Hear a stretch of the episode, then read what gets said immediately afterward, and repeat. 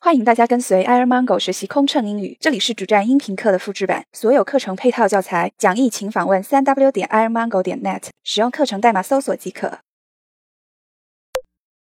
Ladies and gentlemen, may I have your attention, please? In order to protect your and others' health, according to the Frontier Health and Quarantine Law of the People's Republic of China, if you have any symptoms such as fever, cough, dyspnea, nausea, vomiting, diarrhea, headache, muscle pains, joint pains, rash, and so on. Please contact our crews as soon as possible. Or you might consult the quarantine officials later when arriving.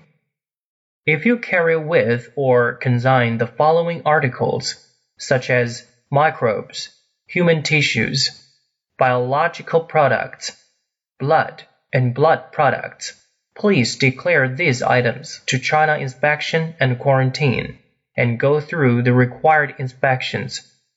Without permissions, you could not carry with or consign the items above. Insects and animals which might transmit infectious diseases are not allowed to carry, such as rodents, mosquitoes, cockroaches, etc. You are welcome to follow this announcement. Any violations will incur the due legal responsibilities. For more information, please contact the quarantine officials of the port. Thank you for your cooperation. Ladies and gentlemen, please pay attention to this reminder from the U.S. Quarantine Authority. According to the quarantine regulations of United States, the arriving passengers are not allowed to carry fresh fruits, meat, vegetations, or flowers, etc. And if you have boarded with above items, please dispose them before landing or hand over to the flight attendant. Thank you. Ladies and gentlemen, this is an important message from the Australian government. Australia has strict biosecurity laws that affect you. You will receive an incoming passenger card that asks questions about what you're bringing to Australia and the places you have visited. You must answer this truthfully. It is a legal document and a false statement may result in a penalty. It will be checked by an official on your arrival. You must mark yes on your card if you have certain food, plant, or animal products or equipment or shoes used in rivers and lakes or with soil attached. Food supplied on board must be left on board. After any international travel, there may be a small chance that you have been exposed to a communicable disease. If you are feeling unwell, particularly with fever, chills, or sweat, it is important for your own health and for the protection of others, that you bring this to the attention of a member of the crew. Thank you. Ladies and gentlemen, according to the requirements of Korean Airport Authority, all arriving passengers except Chinese tour group have to fill out the arrival card before landing. If you don't have it, please let us know. Meanwhile, please pay attention to the reminder from the Korean Quarantine Authority. In order to prevent diseases including plant diseases and insect pests from other countries from entering Korea, according to the relevant quarantine regulations of Korea, the following items are not allowed to be brought into Korea. All vegetation and relevant products, such as fruit, vegetation, and seeds all animal and associated products, including fresh meat or processed meat, such as ham, sausage, jerky, etc., and aquatic products, including fish, shellfish, or crustaceans, etc. For all passengers arriving in Korea, anyone carrying any animal or botanical products or aquatic products or having been on a farm outside Korea, must make a declaration to the quarantine department. and any violation will be punished according to relevant quarantine regulations. Thank you. Ladies and gentlemen, this is an announcement from the Animal Quarantine Service of Japan. Outbreaks of foot and mouth disease and other infectious diseases have been occurring in Asia.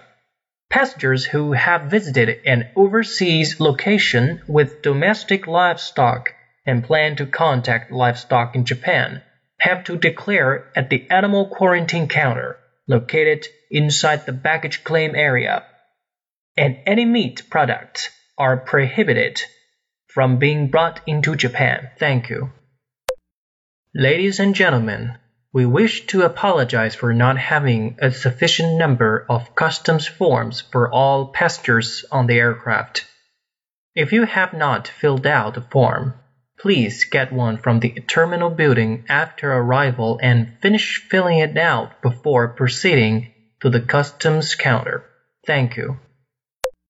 Ladies and gentlemen, in accordance with the requirements of the Australian, French, Indian government, all arriving aircraft shall be sprayed with an insect spray. Shortly, the cabin crew will be spraying the cabin and lavatories. These sprays are not harmful to the human body.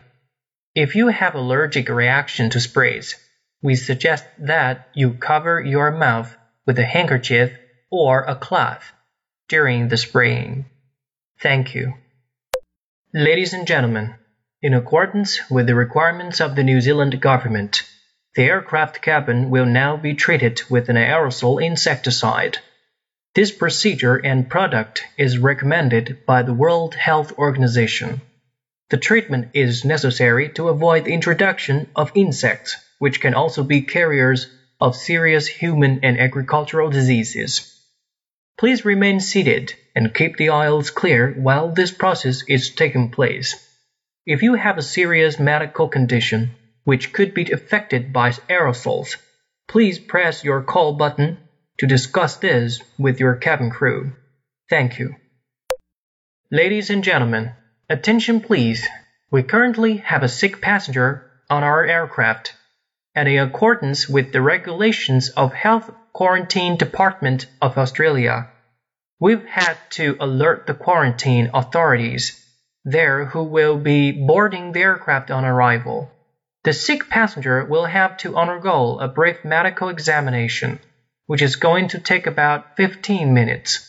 All passengers are required to remain on board until we get the examination result and are given the all clear by the authorities to disembark.